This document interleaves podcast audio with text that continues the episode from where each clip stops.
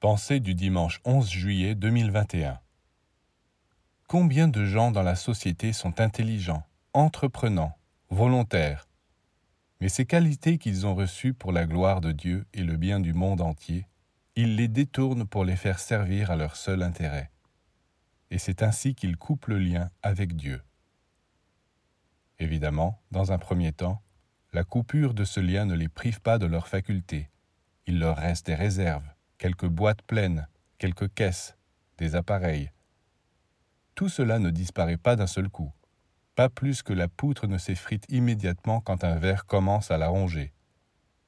Ils ne reçoivent plus de nouvelles marchandises, ils ne reçoivent plus d'eau fraîche.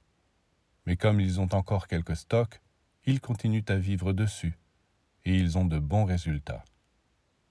Seulement cela ne peut durer qu'un temps, étant donné que de nouvelles forces ne viennent pas les alimenter, la fermentation, la pourriture, les microbes, les vers commencent à les détruire. Et un jour, il va se produire un effondrement, ou une perte, ou une maladie, parce qu'ils ont cessé de puiser à la source.